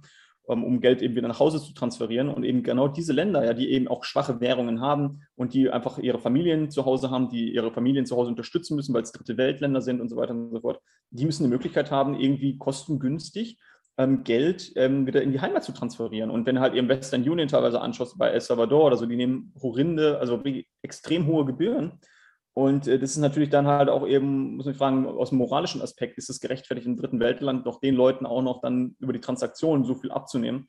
Und ja. Bitcoin ist halt ähm, hier grenzenlos. Also das ist halt eben der große Vorteil dieser Blockchain-Technologie von Bitcoin. Das ist halt einfach, es hat keinen Staat, es hat keinen zentralen Emittenten. Es ist dezentral organisiert, niemand gehört Bitcoin, ja. Ähm, und es ist halt einfach weltweit, es hat keine Grenzen. Es ist halt einfach, ähm, du kannst es, ob, ob, du jetzt gerade in Deutschland sitzt und ich in Costa Rica hier, ich kann dir jetzt innerhalb von einer Sekunde, schicke ich dir einen, ähm, eine Bitcoin-Transaktion, du siehst sie sofort in deiner Wallet. Klar, die muss dann noch bestätigt werden von dem, von dem Netzwerk in dem Bereich, das muss man 30 Minuten oder so warten, äh, bis du das Geld dann selbst verwenden kannst. Aber es ist sofort da, du siehst es sofort und es ist ganz egal. Wir haben da nicht wirklich hohe Gebühren. Dann ja, wenn ich das klassische äh, Bitcoin nehme, ja, aber wenn ich jetzt sag ich mal Lightning Network nutze, habe ich dann fast keine Gebühren oder gar keine Gebühren. Und ja. du hättest dann sofort instant sogar bei dir, ja, und kannst es verwenden. Und das sind halt einfach ähm, ja, Vorteile, die sich jetzt auch entwickeln oder neue ähm, Trends, die sich da entwickeln. Und wenn dann halt mal irgendwann sagt, vielleicht sagt Paraguay oder die Philippinen oder ein anderes dritte Weltland, die Probleme damit haben, die selbst auch eine schwache Währung haben, vielleicht gar keine eigene Währung haben, so wie El Salvador, die ja den US-Dollar auch haben, mhm. als zweite, äh, zweites offizielles Zahlungsmittel. Es werden meiner Meinung nach Schritt für Schritt neue Staaten folgen. Und äh, wenn, was ich auch gesagt habe, mit der, mit der Meldung mit den 650 Banken in den USA, in Deutschland die BaFin, die äh, hat da jetzt Sachen genehmigt. Jetzt ist das neue Gesetz in Deutschland seit dem 1. Juli in Kraft getreten, ähm, dass halt eben auch Fonds, also Spezialfonds bis zu 20 Prozent in Kryptowährung investieren können und so weiter und so fort. Und ich sehe jeden Tag diese Meldungen. Und in Kanada gab es einen Bitcoin-ETF und jetzt gibt es aktuell 14 oder 15 pending, ähm, äh, wie sagt man, äh, also ähm, ähm, Anträge, um Bitcoin-ETF in, in, den USA zum Beispiel zu etablieren, ja? ja. Und also man sieht einfach dieses es ist ein Riesenwachstum da, auch wenn es jetzt aktuell in der Korrektur ist, wo wir sprechen, ja, und wo der Bitcoin 50 Prozent am Wert verloren hat und viele Altcoins auch sehr viel Geld für, also am, am, Wert verloren haben wieder durch diese Korrektur. Ich sehe aber langfristig sehe ich einen Riesentrend und die institutionellen Anleger, die kommen mit Schritt für Schritt und wenn jetzt auch schon Staaten anfangen, dort einzusteigen, also für mich ist da eindeutig eine Richtung zu sehen, aber man mhm. kann natürlich das immer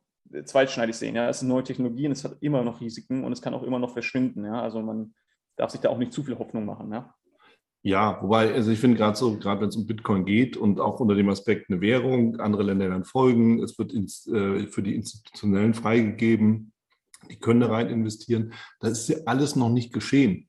Wir müssen uns halt über auch, auch klar machen, der Bitcoin ist auf 21 Millionen beschränkt. Punkt. Genau. So, und das heißt, wenn das alles eintritt, also wir spekulieren natürlich jetzt hier gerade, ne, aber wenn das alles eintritt, dann wird ein Nachfragedruck entstehen, der auf ein begrenztes Angebot stößt.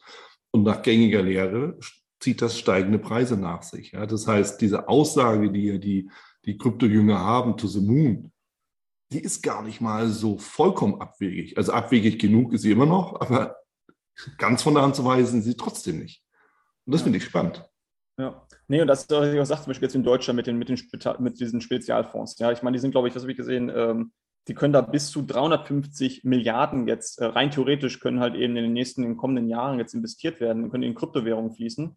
Ja. Und äh, aktuell hat die hat Bitcoin jetzt, wo wir sprechen, eine Marktkapitalisierung von etwas über 600 Milliarden. Ja, wenn ich jetzt nur darüber äh, nachdenke, was es aus Deutschland über die institutionellen reinfließen kann, ja, potenziell.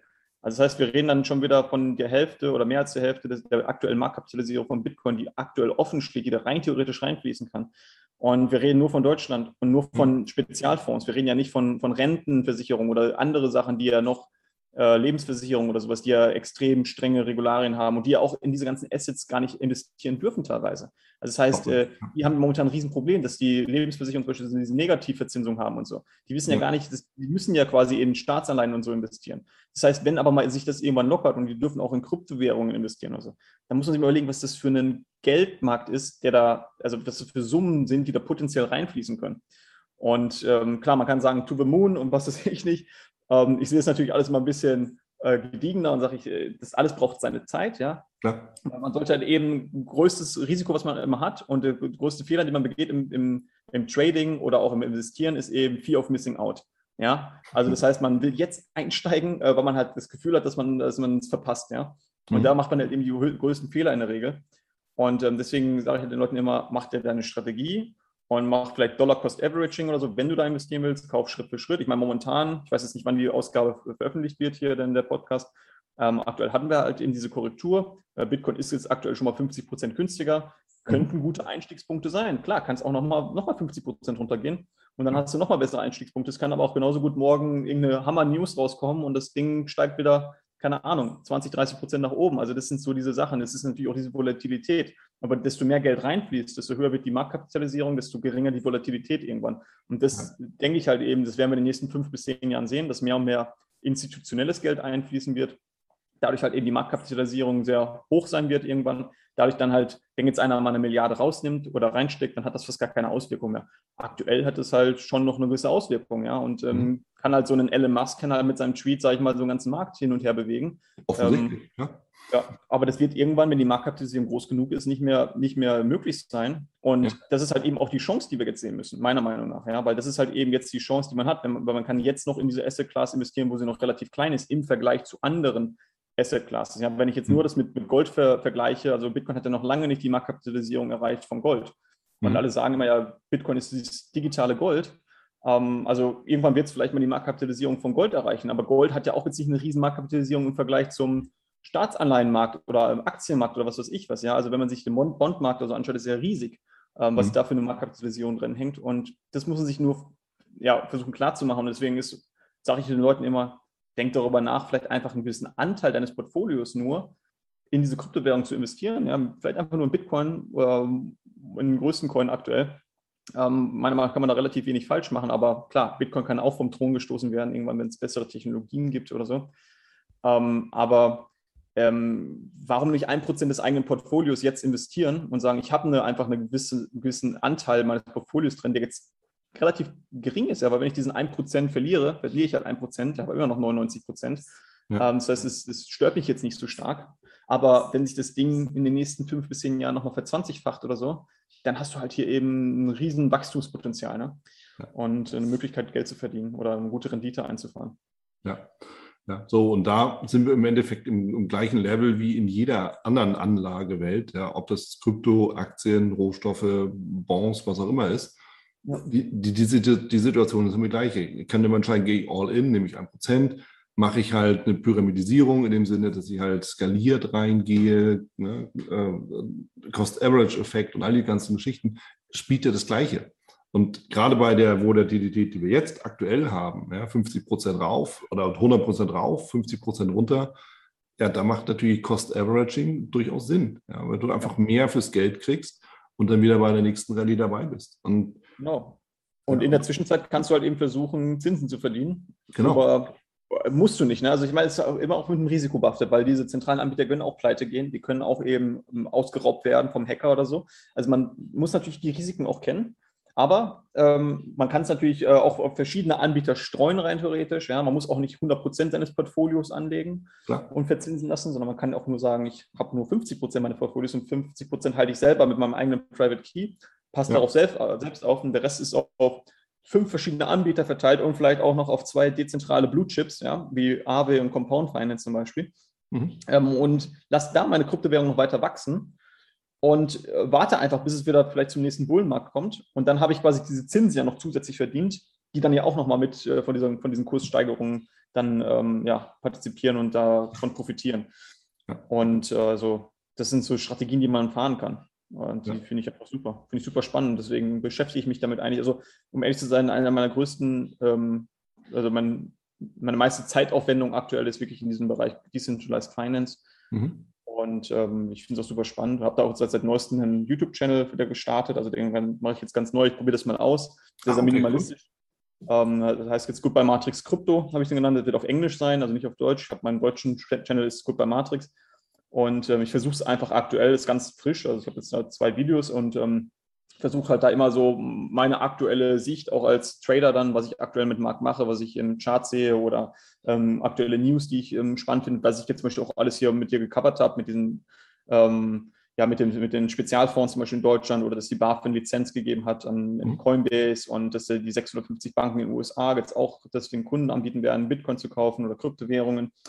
Und äh, diese Sachen, also da gucke ich halt immer, was sind so die interessantesten News und versuche das einfach zu covern und ganz minimalistisch nur mit, mein, mit meinem Smartphone aufgenommen, mit meinem ähm, iPhone, einfach nur mit einem ähm, Desktop-Recording-App quasi ähm, mhm. und äh, nehme ich dann einfach nur selbst auf, dass ich halt einfach so schnell wie möglich einfach äh, guten Content produzieren kann, aber ähm, eben da nicht viel Arbeit mit habe, weil ich halt auch noch viele andere Projekte habe mit ähm, Goodbye Matrix, viele anderen Klienten, denen ich helfen muss und so und ja kann da halt einfach nicht ähm, ja, jetzt fünf Stunden jeden Tag investieren, um dann ein, ein Video zu drehen. Ne? Und deswegen ja. gucke ich einfach, suche ich momentan nach einem Weg und ich schaue mal, ich habe das einfach gestartet, ob sich das dann, ähm, ob ich das weitermachen werde, werde ich sehen. Aber das ist so meine Idee momentan, weil es halt auch für viele Leute super interessant ist. Ne? Ja, verlinke ich gerne in den Show Notes, genauso wie natürlich zu, zu deiner Goodbye Matrix Hauptwebsite. Denn ja, das stimmt, dein, dein Haupt, also deine Hauptaufgabe, ich sage jetzt nicht Business-Geschäft, oder seine Hauptaufgabe ist ja eigentlich im Endeffekt auch Menschen zu beraten, einfach sich zu internationalisieren, äh, Vermögen auch ein bisschen umzuschichten, auch steuerliche Gestaltung dabei zu nutzen oder eben einfach auch einen anderen Wohnort zu finden. Ich formuliere es mal so. Genau. Ja. genau. genau. Äh, eine Frage habe ich noch, Sergio, und zwar ähm, das ganze Thema, ich meine, wir haben jetzt mittlerweile 10.000 Währungen oder Kryptos, Tokens, Coins, was auch immer. Mhm. Ähm, da gibt es interessante, da gibt es aber auch weniger interessante. Worauf achtest du, wenn du dir Projekte anschaust, in die du investieren möchtest? Was sind da so die Kernpunkte, ähm, auf die du schaust? Ja, also ich versuche eigentlich in die Infrastruktur zu investieren, hauptsächlich von Kryptowährungen, das heißt in Blockchains oder in Protokolle, die halt eben das Potenzial haben, den äh, Kryptomarkt äh, zu ähm, zu verändern und einen extremen Mehrwert zu geben. Also auf der einen Seite ist natürlich extrem wichtig, sind die Tokenomics, da können wir jetzt nicht drauf eingehen, das dauert extrem lange, das zu besprechen. Da kann man auch sehr gute Videos im Internet einfach zu schauen, ja. ähm, wie viele Token gibt es und wie viel werden neu ähm, ja, erschaffen und so weiter und so fort. Und gibt es eine Max Supply, gibt es nicht und, und so weiter. Also es gibt so viele Punkte, die man da beachten muss, aber das ist mal ein wichtiger Punkt. Dann das natürlich das Entwicklerteam, hat man da vertrauenswürdige Leute und Leute, die schon andere Projekte vielleicht hochgezogen haben in der Vergangenheit. Also das ist eine wichtige Sache. Und ist wirklich die Idee dahinter und das, also haben die ein funktionierendes Produkt vielleicht auch schon, ja, das ist auch wichtig, weil ich meine, in 2017, als dieser letzte große Boom war und der letzte Bullenmarkt, ähm, bevor es ja dann erstmal in die dreijährige, glaube ich, war es jetzt Korrektur gegangen ist, mhm. ähm, da gab es die ganzen ICOs. Da konnte man einfach nur in irgendwelche Projekte und in Ideen und äh, sowas und, äh, investieren. Aber da gab es halt in der Regel keine wirklichen greifbaren Projekte schon. Ja? Und das kommt jetzt erst, äh, 2020 kam das halt erst äh, bei vielen Dingen, ähm, dass sie halt dann auch dementsprechend Produkt jetzt haben. Und das ist halt so eine Sache, wo ich immer darauf achte, haben die ein funktionierendes Produkt und ist, hat das einen Mehrwert, ja. Mhm. Und wenn ich jetzt darüber rede, äh, Blockchains, also ich versuche eben nicht in kleine Mini-Coins und Mini-Projekte zu investieren, die, sag mal, auf der Ethereum-Blockchain aufgebaut sind ähm, und die vielleicht ein Potenzial haben. Also das ist für mich, ich will lieber eben an Gesamt Ethereum partizipieren können, also an dieser Blockchain, wo halt alles drauf aufbaut. Das heißt, ich habe Ethereum, ich habe Polkadot, ich habe Kusama, ähm, ähm, Solana, diese, diese Alternativen für, für Ethereum, ja. Ähm, das heißt, es sind alles neue Blockchains, die, äh, wo neue Projekte drauf ähm, ja, etabliert werden können.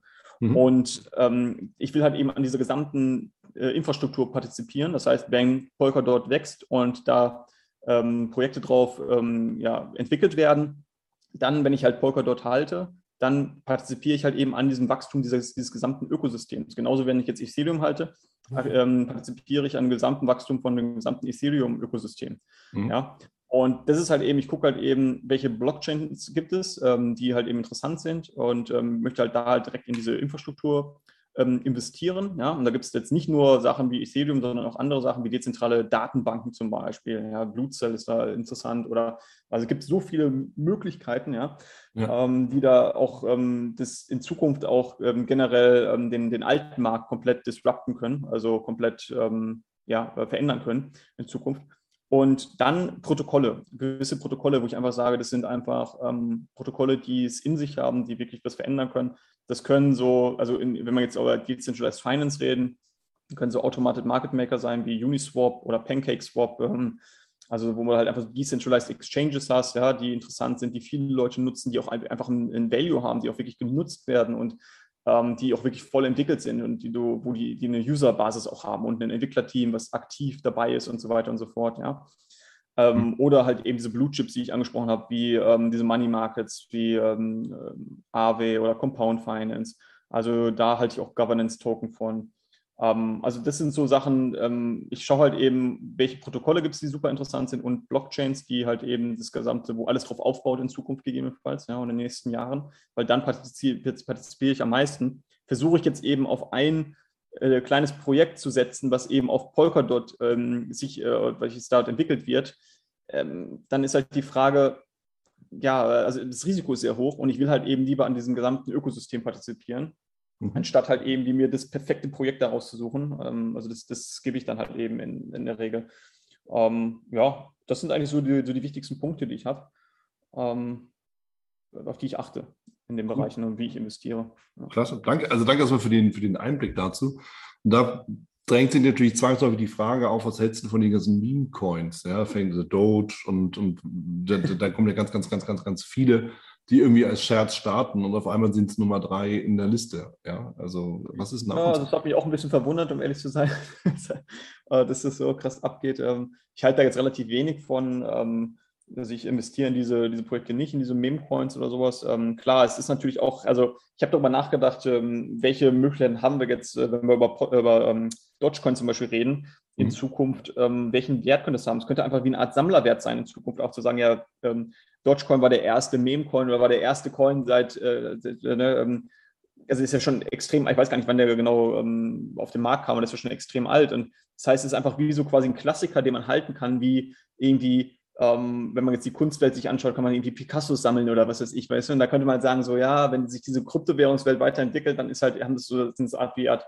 Sammlercoins, die halt eben den dementsprechenden Wert haben, ja. Und äh, sagen, äh, Dogecoin gab es schon immer und äh, ist wie quasi so ein Picasso, den man besitzt, ja. Und dann äh, ist vielleicht ein bisschen weit hergeholt, dieser Vergleich, aber ähm, das kann ich mir halt eben vorstellen, aber ich investiere selber nicht in diese Meme-Coins und für mich ist das halt einfach so Pump and Dump, ist sehr risikoreich. Man kann damit mhm. extrem reich werden. Man muss aber auch immer sich überlegen, wie ist die Marktkapitalisierung, wie ist die Liquidität im Markt und kann ich, selbst wenn ich jetzt, sage ich mal, 5 Millionen auf einmal in Dogecoin habe, kann ich die liquidieren. Ja? Und ich glaube, das Problem hatte äh, Vitalik Buterin, der weiß gar nicht, wie viele Millionen in, in Dogecoin hatte. Und der hatte, glaube ich, aber irgendwie nur 4 Millionen oder so, oder zwischen 4 und 5 Millionen konnte der irgendwie nur, ohne den Market zu crashen, konnte mhm. da irgendwie sich dann in Ethereum umtauschen oder in Bitcoin oder so, keine Ahnung. Also habe ich irgendwas gelesen, ist auch super interessant. Also da muss man natürlich auch immer überlegen, wie hoch ist die Liquidität, kann ich die auscashen, ja. ähm, wenn ich dann so hohe Summen dann irgendwann da drin habe. Und ähm, klar, man kann Risikokapital in solche Sachen ähm, reinstecken, aber also ich mache das selber nicht. Ich halte da nicht so viel von, um ehrlich zu sein. Mhm. Ja, das ist immer die, die, die alte Frage. Ja. Gehe ich mit, mit Hand und Fuß ran? Ja. Kaufe ich eben die entsprechenden Aktien, kaufe ich die entsprechenden äh, Kryptowährungen oder Protokolle oder, oder, oder, Coins, Tokens? Oder gehe ich halt in die Zockerbude? Ja. So. Und das ist, das, es ist ja auch da eine Parallelwelt und es ist ja auch vergleichbar. Und ich finde es genau. gut und ich freue mich sehr, dass du uns so den Einblick auch gegeben hast, worauf kann man denn achten? Also worauf gilt es zu achten, wenn man sich mal was Neues anschaut oder wenn halt irgendwie mal ein ICO kommt, ja, wo man dann partizipieren will. Ist es was, ist, steckt da was hinter? Ja oder nein? Lohnt sich die Investition? Ja oder nein? Und die Frage müssen wir uns auch beim IPO stellen, ja, wenn eine Aktie im, rausgegeben wird ähm, als Publikum, dann heißt es ja auch, ist es was oder ist es nichts? Und. Da so ein paar Anhaltspunkte zu haben, ich denke, ist wichtig, denn ich glaube, da sind wir uns alle einig. Krypto wird nicht verschwinden. Das ist einfach ein Asset. Ob es jetzt diese eine Coin, diese eine Coin ist oder, oder ein anderer, das ist jetzt egal, aber die, die Klasse selbst wird uns begleiten. Punkt. Ein wichtiger Punkt, den habe ich noch vergessen, ist die Marktkapitalisierung. Also man muss natürlich mhm. auch darauf achten, wie hoch ist schon die Marktkapitalisierung. Ne? Wenn ich jetzt Projekte habe, die unter 250 Millionen Marktkapitalisierung sind, dann sind die sehr, sehr klein und können auch komplett Totalverlust am Ende enden, ähm, haben natürlich ein riesiges Wachstumspotenzial, aber ich sage halt immer, also Minimum 250 Millionen sollte man neue Projekte mal haben, dass man auch noch eine großes, große Wachstumsmöglichkeit hat. Sobald wir dann schon in Milliardenbereichen sind, äh, dann ist natürlich auch eben die Möglichkeit, dass sich ein Coin im Preis nochmal verdoppelt oder so, ähm, wird immer geringer, weil halt eben das Geld dann auch dementsprechend, diese Milliarden müssen dann eben in diesen Coin erstmal wieder fließen. Ne? Ja. Also das sind natürlich auch noch so Sachen, da, da, kann man auch noch drauf achten, auf die Marktkapitalisierung. Ja, guter Punkt. sollte man. Ja, okay. Klasse. Sergio, wir sind jetzt seit einer guten Stunde im Gespräch. Ich könnte noch ewig mit dir darüber reden, aber ich schlage vor, wir führen einfach noch mal ein weiteres Gespräch zu gegebener Zeit, ähm, um einfach da noch mal tiefer einzutauchen. Jetzt hast du uns wirklich unheimlich viele Einblicke gegeben. Ein Punkt will ich noch mal mit hervorheben, weil du arbeitest ja auch gerade an, an einem Buch oder einem Heft, je nachdem, wie man das so bezeichnen möchte, oder ein E-Book. Äh, das ist ja der Global Citizen Explorer, den du ja zusammen mit Christoph äh, Christoph Heuermann auch raus, rausgibst und wo du ja dich genau mit dem Thema auch beschäftigst. Das ist, glaube ich, ein Jahresabo, oder? Wie läuft das bei, bei, bei dem? Global Citizen Explorer? Ja, also wir haben ähm, im Global Citizen Explorer haben wir ein Monatsabo und ein Jahresabo. Das kann man sich entscheiden, was man will. Wenn man das Monatsabo ähm, abschließt, kriegt man immer nur die aktuelle Monatsausgabe. Ja. Und beim Jahresabo hat man halt die Möglichkeit, wenn man halt ein Jahr im Voraus bezahlt, für ein gesamtes Jahr kriegt man halt die nächsten zwölf Monate die Ausgaben, ähm, hat man das Anrecht eben die zu bekommen und alle vergangenen Ausgaben auch sich anzuschauen, die wir geschrieben haben. Mhm. Ich weiß gar nicht, wir sind glaube ich weit über 30 Ausgaben mittlerweile ja. und haben halt verschiedenste äh, Themen dort. Ähm, ja, covern wir. Es geht halt natürlich hauptsächlich auch, wie man sich internationalisieren kann, wie kann man, ähm, in welchen Ländern kann man leben, wo kann man sich steuerlich optimieren, wir hatten aber auch viel über, also ich habe halt viel geschrieben über ähm, Vermögensschutz, mhm. über Edelmetalle zum Beispiel in Singapur und sowas. Und ähm, jetzt die neueste Ausgabe, die ich jetzt eben diesen Monat ver ähm, veröffentlicht werde, ist halt eben über Decentralized Finance, um halt eben diesen ganzen Bereich dann nochmal ähm, aufzuzeigen, weil es geht natürlich, es gibt da so viele Möglichkeiten und ähm, man kann natürlich da, ich kann natürlich nicht alles in einer Ausgabe äh, letztendlich äh, zusammenfassen, aber generell die, die, die Grundinformation, was ist Decentralized Finance, wie funktioniert das, das gibt es halt eben für interessante Blue Chips ähm, ja. oder auch Blockchains. Ähm, das sind natürlich eben interessante Dinge, die ich halt in der anderen bespreche, einfach mal im Einstieg zu haben. Ja? Das ist einfach ein wichtiger Punkt. Kann man mhm. sich, äh, wie gesagt, über globalcitizenexplorer.com kann man sich das, ähm, oder das ist wahrscheinlich auch in den Shownotes, dann wahrscheinlich genau, verlinkt ist. Äh, kann man sich das anschauen und ähm, durchlesen. Ja, und ansonsten, ähm, ich glaube, ein Thema, was noch interessant war, was wir noch besprechen wollten, war, was du gesagt hast, bist du gerne bei, bei Kryptokreditkarten, richtig? Oder willst du das, stimmt, das, das stimmt, das stimmt. Ja, also können wir gerne noch eintauchen. Immer mit dem Blick dann nochmal auf die Zeit, weil, wie gesagt, wir sind ja, in, der, in der Stunde, aber wenn, wenn, wenn, wenn da definitiv noch ein Punkt offen ist, dann nehmen wir den natürlich rein. Da hast du vollkommen recht. Du hast ja schon ja, genannt, also Crypto.com, Kreditkarte beispielsweise. Genau, ja machen wir schnell. Es gibt eigentlich zwei interessante Kreditkarten aktuell. Also äh, um es halt nochmal ähm, aufzugreifen, was wir vorher besprochen haben, es gibt halt eben diese Parallelwelt oder das Paralleluniversum, mhm. Kryptowährung und das alte System. Das alte System ist für mich momentan Sicht so dahin und äh, sieht so aus, als ob es Schritt für Schritt sterben wird irgendwie äh, mit Negativzinsen und, äh, weiß ich nicht, Strafzinsen hier und kriegst keine mhm. Verzinsung mehr, kriegst kein Cashback, eigentlich gar nichts. Also ähm, bei klassischen Banken hat man kaum noch Incentives irgendwie ähm, ja, Geld liegen zu lassen, hohe Summen, weil es halt einfach auch risikoreich geworden ist. Und ähm, im Kryptobereich, da kriegst du noch teilweise, du kannst halt mittlerweile, weil viele sagen, ja, wie kann ich meine Kryptowährung eigentlich nutzen? Und mhm. äh, ich kann ja damit nicht bezahlen oder so. Und ähm, über diese Kryptokreditkarten ist es halt eben möglich, ähm, ähm, ja, Kryptowährungen zum Beispiel umzuwandeln in, in, ähm, in Euro zum Beispiel oder US-Dollar, wie auch immer oder ein Stablecoin und kann die dann halt verwenden, um eine Zahlung ganz normal bei der Bäckerei oder so durchzuführen mit der Kreditkarte. Das Interessante ist eben, also es gibt halt zwei große Anbieter oder zwei interessante Anbieter, das ist einmal Crypto.com, die haben eine mhm. Cashback-Kreditkarte, also verschiedene, es kommt darauf an, wie viel CRO-Token, das ist ihr nativer Token, äh, man sich äh, zulegt und staked, ja, ähm, da kriegt man auch wieder eine Verzinsung dann, ich glaube aktuell sind es 12 Prozent, ich bin mir nicht sicher. Ähm, und ähm, je nachdem, also wenn man, sage ich mal, es fängt, glaube ich, bei 1% an und endet bei 8% Cashback. Ja, und das ist enorm, wenn man sich überlegt, 8% äh, Cashback, also das ist äh, für fast jede Transaktion. Es gibt natürlich immer ein paar Ausnahmen, ein paar Sachen, die werden ähm, nicht ähm, akzeptiert als Cashback. Zum Beispiel, wenn ich mir Geld auszahle am, am Automaten oder so. Ja. Aber die meisten Sachen sind eigentlich drin. Also ich habe ganz selten, dass irgendwie Sachen nicht unter Cashback fallen. Mhm. Und ähm, dann ähm, kriegt man da halt mit jeder Transaktion kriegt man halt Cashback in den nativen CAO-Token oder für Binance.com, ist halt eben die größte Kryptowährungsbörse der, der, äh, der Welt. Äh, die haben auch mittlerweile eine Binance-Kreditkarte oder Debitkarte und äh, oder Prepaid-Kreditkarte, wie man es auch mal nennen will, die man halt aufladen kann mit Kryptowährungen und die haben halt auch, ich glaube, 0,1% bis 8%. Und es kommt halt eben darauf an, wie viel BNB-Token man hält, ja, und auf mhm. Binance mhm. hat. Und äh, dieser BNB-Token ist halt eben der native Token von, von Binance.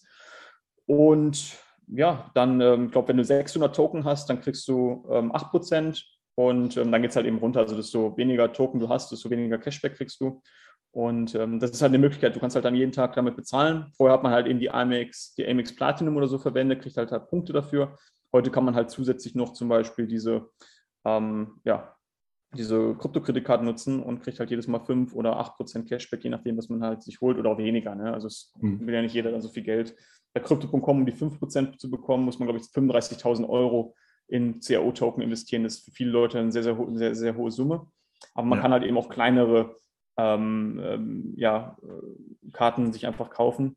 Und da kriegt man halt nur 1% oder 2% Cashback, aber besser als nichts, ja? wenn man es vergleicht mit einer anderen ja, klassischen Kreditkarte, wo man gar nichts kriegt ja, dann ist das eine, eine coole Sache. Ja. ja. zumal ja das Cashback, und das, da sind wir wieder bei dem, wo wir auch über, über das Landing und Staking gesprochen haben, kann sich ja auch erhöhen. Also nicht das Cashback selbst von den Prozentzahlen, aber wenn der Token steigt. Ja. ja. Genau, du hast natürlich auch immer die Möglichkeit, diese Cashback automatisch zu verkaufen und sagen, ich verkaufe es in Stablecoin, ich verkaufe es immer in Bitcoin. Ich mhm. kaufe immer dann quasi mit jeder Transaktion, jedes Mal, wenn wir einkaufen machen oder Auto vollgetankt haben, so, äh, habe ich dann wieder ein paar CAO-Token, ein paar Euro und dann kann ich die dann umwandeln in Bitcoin. Ich habe dann quasi so Dollar Cost Average ähm, andauernd, äh, kriege ich halt neue Bitcoin, ja. Also das ist ja auch cool. Ja, absolut. Ähm, äh, oder kannst halt eben nutzen, um wieder die eigene Karte aufzuladen. Ne? Und spart es an und tauscht es um wieder in Euro und lädt damit die Karte auf. Also, und kann dann wieder damit bezahlen. Also das geht natürlich auch. Ja. Ähm, oder man hält den, diesen, diesen Token, den man bekommt. Ja. Halt, also ich bin eher immer ein Fan davon, diese Token nicht zu halten, weil ähm, ich weiß, dass auch viele andere Leute diesen Token bekommen und es halt auch relativ wenig Incentives gibt meistens. Beim BNB-Token ist es ein bisschen anders. Ähm, aber beim CAO-Token sehe ich das ein bisschen kritisch und die, die verkaufe ich immer, also die halte ich nicht langfristig. Mhm, okay. Auch nochmal ein wichtiger Hinweis. Ja klar, ich meine, wenn, wenn das alle kriegen und unbegrenzt mehr oder weniger ist, dann ähm, ja, ist dann irgendwann eine Inflationierung. Dann macht es durchaus Sinn, das in ein begrenztes Asset ja, wie der Bitcoin eben einfach umzutauschen. Ja, also ich glaube, der CO-Token ist auch begrenzt, aber ich glaube, also die haben halt wenig ähm, Incentive, da den langfristig zu halten. Also du hast halt den nur, um diese Kreditkarte, glaube ich, zu bekommen und eben um eine höhere Verzinsung zu erhalten. Also ja. ähm, von deinen, wenn du dieses Lending betreibst oder wenn du den ähm, ähm, deine Bitcoin zum Beispiel gibst oder sowas, dann kriegst du halt Zinsen da drauf. Und dafür ist es dann auch interessant, eben einen höheren CAO-Betrag zu kaufen, um halt eben höheres Cashback zu bekommen, aber auf der anderen Seite auch eine höhere Verzinsung, weil ich sage zum Beispiel bei diesen, äh, wenn man diese 5% Cashback-Karte hat, kriegt man nochmal 2% extra in dem, in dem Savings, also das heißt auf die Verzinsung, das heißt man kriegt 8,5% zum Beispiel auf Bitcoin für drei mhm. Monate. Und wenn man jetzt eben Krypto.com vertraut, ich glaube, die haben jetzt auch die Formel 1, äh, für, für, Formel 1 haben die offizielle Sponsorship ähm, klar gemacht für die nächsten zwei Jahre oder so. Das heißt, man wird das jetzt dann immer auf der Formel 1 auch übersehen, das Crypto.com. und äh, ja, also die versuchen auch, da sehr viel Marketing zu machen und es ist ein großes Unternehmen mittlerweile. Und ähm, wenn man denen halt vertraut und seine Bitcoins anvertraut, dann kann man halt, man kann es halt gegenrechnen. Lohnt sich das, sag ich mal, 35.000 in CAO-Token zu, zu halten, zu staken, um mhm. diese 5% Cashback zu bekommen, aber zusätzlich auch noch 2% in, in Bitcoin zum Beispiel extra äh, verdienen ähm, an Verzinsung. Das, weil man natürlich ein großes Portfolio hat, kann sich das eben auch lohnen. Ne? Muss man dann halt ja. eben gegenrechnen und gucken, was macht dann halt Sinn in ja. dem Bereich. Ja, Wahnsinn. Also finde ich, ja, ich will nicht immer diesen, den Begriff spannend bemühen, aber am Ende ist es das. Also wie gesagt, die Parallelwelt, in der die, die sich da so auftut, und äh, wer sich eben noch, noch gar nicht damit beschäftigt hat, der, der, der sieht natürlich auf einmal vollkommen andere Möglichkeiten. Allein schon von den Begrifflichkeiten, die du genannt hast, ist natürlich auch deutlich, es ist auch komplex. Ja? Also das, das, das wird auch eingearbeitet sein. Aber das ist im Endeffekt in allen Bereichen so. Und wenn es ums Geld geht, ja gut, dann ist es auch eine lohnenswerte Geschichte. Denn nochmal, ich bin auch fest davon überzeugt, dass uns Kryptos für den Rest der Zeit begleiten werden, also solange halt Strom läuft. Und dementsprechend ist es auch sinnvoll, da auch mal einzutauchen und eben zu prüfen für sich selbst, okay, wie kann ich denn eben mein Portfolio mit ergänzen, mit der eigentlich dann doch nicht mehr so parallelen Welt, sondern mit der neuen Welt, in der wir dann sind. Ja. Also ich denke auch, das ist ein gutes Schlusswort, ähm, dass man sich einfach damit beschäftigen sollte, weil es dann einfach so viele Möglichkeiten gibt und das einfach jetzt nur noch so als Spinnerei abzutun, ich glaube, das wäre halt dann so Ignoranz meiner Meinung nach. Mhm. Also man sollte sich schon mal mit dieser äh, Thematik, mit der Materie beschäftigen. Wenn du jetzt als Zuhörer davon das erste Mal hörst, dann auf jeden Fall erstmal Grundlagenbücher sich äh, holen über die Blockchain-Technologie, generell über Blockchain, wie das funktioniert und Bitcoin, weil damit hat alles angefangen. Also erstmal Bitcoin verstehen. Ja. Und dann kann man dann Schritt für Schritt weitergehen, dann mal verstehen, was ist Decentralized Finance, was ist Ethereum ähm, und so weiter und so fort. Und diese Sachen, diese Grundkonzepte verstehen, was ist Proof of Work, was ist Proof of Stake, ähm, wie funktioniert das, warum ist es jetzt eigentlich sicher, warum ist es nicht sicher, welche Risiken gibt es und so weiter und so fort, dass man das einfach ähm, versteht. Und wenn man dann halt, also es ist eine Zeit am Anfang, gerade wenn man neu in dem Bereich ist, ist es sehr, sehr komplex, wie du schon gesagt hast. Es ist sehr verwirrend teilweise. Und gerade wenn man mit ähm, Neulingen darüber spricht, die verdrehen teilweise nur die Augen, die sagen, hä? Also wovon redet der denn jetzt hier eigentlich oder was meint der denn da? Aber ähm, sobald man es einmal verstanden hat und einmal Klick gemacht hat, also dann ist es eigentlich äh, genial, weil dann versteht man diese Technologie oder man versteht die Möglichkeit, die dahinter steht und ähm, was das für ein Wachstumspotenzial halt auch hat. Ja, und das ist eigentlich wichtig. Ja, so und damit perfekte Schlussworte, Sergio. Vielen, vielen Dank für all die Insights, für die Inputs. Also da, da gibt es einiges äh, noch nachzuarbeiten. Für mich, für alle anderen mit Sicherheit auch, äh, jeden Einzelnen, der das, der das hier so hört. Aber ich, gesagt, bin auch immer nur am Researchen den ganzen Tag. Ja. Ja, so, und es ist auch ein Job, aber er lohnt sich, ja, so wie alles ja. andere eben auch. Und das, das ist eben der Punkt. Es öffnet sich eine neue Welt für uns. die Tür ist auf, müssen da durchgehen und dann heißt es eben auch Hausaufgaben machen, aber dann können wir eben auch davon profitieren. Also, ich bin dir sehr verbunden. Vielen, vielen, vielen lieben Dank. Ähm, ich bin mir sicher, es gibt noch ein weiteres Gespräch, weil viel da einfach drinsteckt zu gegebener Zeit. Und ich hoffe ähm, persönlich, Sergio, dass wir uns bei Gelegenheit wiedersehen. Das wird dann wahrscheinlich Costa Rica sein. Mhm. Wer weiß. Ja, ja. Schön. Oder, oder, auf einer anderen äh, Reise, wo wir uns dann treffen. Freue mich auf jeden Fall drauf. Dir jetzt erstmal alles Gute und ähm, dann auf bald. Danke, Sergio. Vielen, vielen Dank. Danke dir auch. Ciao, Wieland. Tschüss. Tschüss. Das war es auch schon wieder hier im Torero Trader Insights Podcast. Ich freue mich, dass du dabei warst und ich wünsche dir natürlich viel Erfolg bei der Umsetzung der Impulse. Denn äh, wenn wir über Impulse sprechen, dann heißt es natürlich auch für dich, dass du überlegen musst, wie kann ich das in meine persönliche Praxis am besten auch umsetzen, adaptieren und dabei halt eben alles Gute, viel Erfolg. Wenn dir der Podcast gefällt, dann teile ihn auf jeden Fall mit deinen Freunden, Bekannten und all denen, von denen du weißt, dass sie sich für Börsenhandel und Trading interessieren. Hinterlass mir gerne auch eine Bewertung oder schick mir eine E-Mail, wenn du mit mir in Kontakt treten möchtest.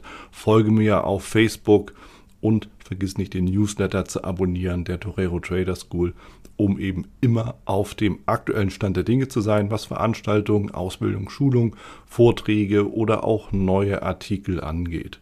In dem Sinne freue ich mich aufs nächste Mal gemeinsam mit dir, wünsche dir viel Erfolg, alles Gute, bis zum nächsten Mal bei Torero Trader Insights, dein Wieland Alt. Da du ja noch da bist, ich will dich nochmal einladen in die VTRD. Schau mal vorbei, vtrd.de. Schau dir an, wo die Regionalgruppen sind und ob die Webinare vielleicht auch nochmal interessant sind. Dann werde gerne ein Mitglied bei uns.